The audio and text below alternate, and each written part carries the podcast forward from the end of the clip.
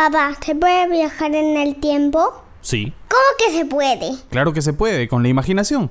A ver, llévame al día más loco de tu vida. Ya. Vamos al 20 de agosto del año 2015. Agárrate. Esto es Papá con todo. Aproximadamente son las 8 de la mañana. Mi esposa y yo estábamos de vacaciones, pero nos estábamos alistando para salir porque teníamos la agenda un poquito apretada. Primero teníamos chequeo prenatal y de paso íbamos a definir la fecha de la cesárea. Luego, con la fecha ya lista, había que ir a otra clínica para reservar habitación y sala de operaciones, porque digamos que donde nos atendía nuestra doctora no nos inspiraba mucha confianza y la habíamos convencido de que el procedimiento sea en otro lugar. Después de eso, iríamos a casa de mis suegros para almorzar por el cumpleaños de uno de mis cuñados. Y ya más o menos en la tarde-noche, cuando regresáramos a casa, terminaríamos de armar la maleta para el día D. Bueno, nos pusimos en marcha y emprendimos el viaje.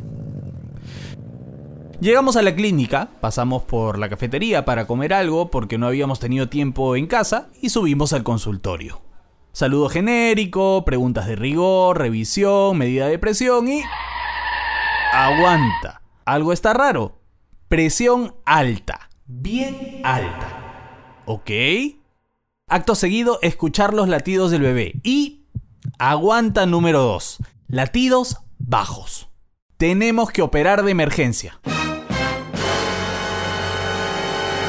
Van y yo nos miramos. Volteamos a ver a la doctora, nos volvimos a mirar y preguntamos. ¿Y podría ser mañana? Mirada fulminante de una persona que hasta ese día había sido la doctora más tranquila y relajada del mundo. Casi, casi mentada de madre. En ese momento nos dimos cuenta que no nos estaba preguntando, porque la situación era bastante, bastante complicada. Llamamos a la clínica donde supuestamente iba a ser el parto y obviamente nos dijeron que no tenían sala ni habitación para ese momento, así que no nos quedó otra. Nos derivaron a emergencia y a partir de ese momento, créanme, todo sucedió demasiado rápido. Papeleo, exámenes, preguntas reiteradas de cada enfermera que llegaba, más papeleo, nervios, incertidumbre, nada preparado, ya se imaginarán. Atiné a hacer dos llamadas, una a mis viejos y otra a mis suegros. La segunda fue bastante curiosa. Aló, señora, ¿qué tal? Hola, Sergio, ¿ya están viniendo? No. ¿Recuerda que vinimos a la clínica? Bueno, Mateo nace hoy. Según me cuentan, mi suegro hizo que todos terminaran de almorzar en 30 segundos y cantaron el Happy Birthday más rápido de la historia. Y en el acto partieron hacia la clínica.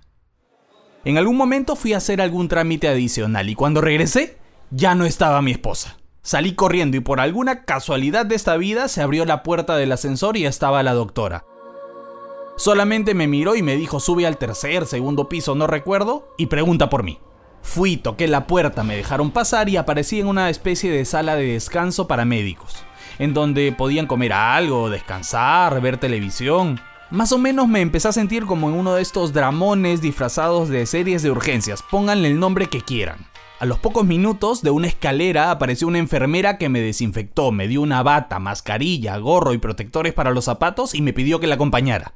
Les cuento que fue mi primera vez en un quirófano. Habían varias salas y entramos a una, habré contado unas 8 personas por lo menos, que se movían como robots de un lado a otro, súper coordinados.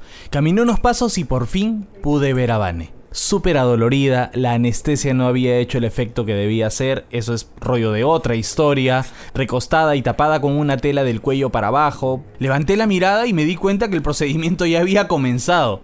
Saqué el teléfono, nervioso, presioné grabar, vi cómo a la doctora le salpicaba un poco de sangre, tipo Kill Bill, y a los pocos segundos dijo, este niño no quiere salir, o algo así. Traigan el banquito para el doctor grande. El doctor grande no habrá medido más de un metro sesenta. Subió al banquito, hizo una maniobra que estoy recontra seguro no se le enseñaron en la universidad, sino que es producto de la experiencia, y...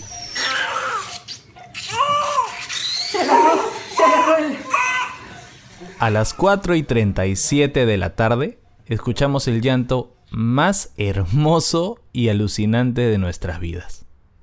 Con 49 centímetros y apenas 2 kilos 870 gramos, Mateo ya estaba con nosotros. Cuando él lo decidió, a su estilo, poniéndonos de cabeza, haciendo de nuestras vidas una ruleta impredecible. Y desde ese día, la locura no para. Felizmente. Gracias por escuchar Papá con Todo, un podcast en el que comparto algunas de mis anécdotas y experiencias como padre primerizo, porque al igual que muchos de ustedes, todos mis días son un aprendizaje continuo. No olviden que pueden seguirme en Facebook e Instagram como Papá con Todo. Nos escuchamos en el próximo episodio. ¡Chao!